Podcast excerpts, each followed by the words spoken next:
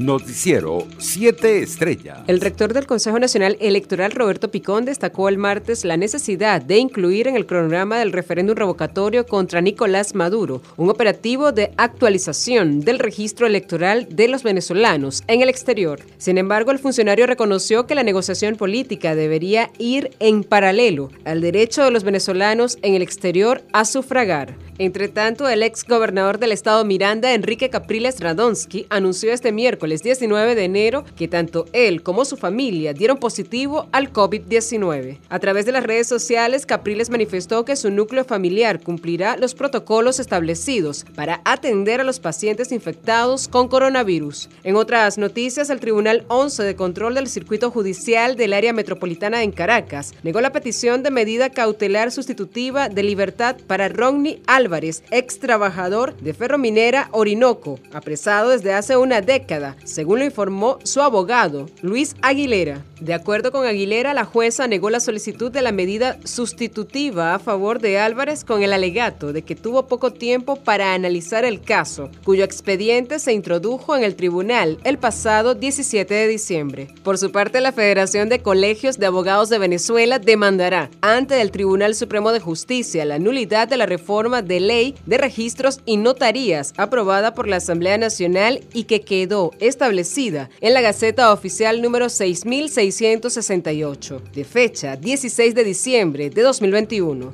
En opinión de los juristas, las gestiones en registros y notarías representan costos difíciles de costear para los ciudadanos después de que el Parlamento decidiera anclar los trámites legales a valor del petro o su equivalente en bolívares al momento de la transacción. En otras noticias, el dirigente de Voluntad Popular en Estados Unidos, Carlos Vecchio, informó que se comunicó con la madre de la niña venezolana fallecida mientras cruzaba el río Bravo en la frontera entre México y el estado de Texas para prestar la colaboración y realizar las coordinaciones pertinentes del caso, aunque no dio mayores detalles. Más de 6 millones de exiliados y sumando. Para detener esta crisis internacional de migrantes venezolanos se debe poner fin a la raíz del problema, dijo Vecchio en sus redes sociales. Internacionales. El secretario de Estado norteamericano Anthony Blinken llegó hoy a Kiev, la primera etapa de su gira en Europa, que incluye una visita a Berlín y una reunión en Ginebra con su homólogo ruso Sergei Lavrov para intentar rebajar la tensión en torno a Ucrania.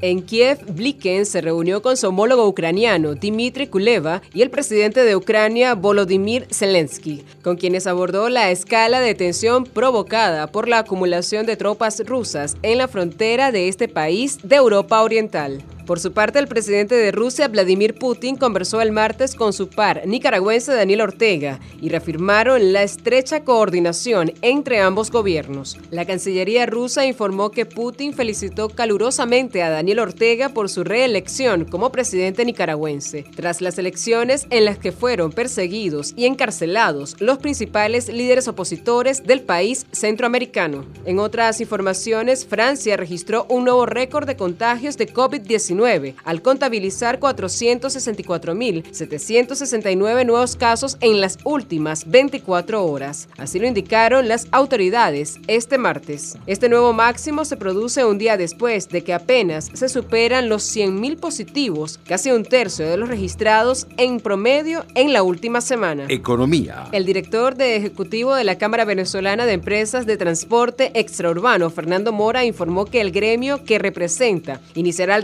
registro en el sistema Patria para que desde febrero puedan surtir gasolina utilizando la huella digital. El dirigente gremial agregó que esta medida busca garantizar el combustible a los transportistas, que además tendrá un subsidio similar a los que tienen los particulares en esta instancia. Mora indicó que hubo una reunión con el Ministerio de Transporte en la cual se decidió permitir el registro de todos los transportistas en el sistema Patria, para que desde febrero puedan acceder al combustible en cualquier estación de servicio que así lo deseen. Deportes. El venezolano Xavier Quevedo se llevó este martes el triunfo en la tercera etapa de la Vuelta al Táchira 2022 y desplazó al serbio Dusan Rajovic y al colombiano Joan Colón para tomar el maillot amarillo de líder. Quevedo, miembro del equipo de Venezuela, país de futuro, mandó en el remate ante otro pedalista local, Daniel Abreu del JHS, quien ocupó el segundo puesto. Noticiero 7 Estrellas.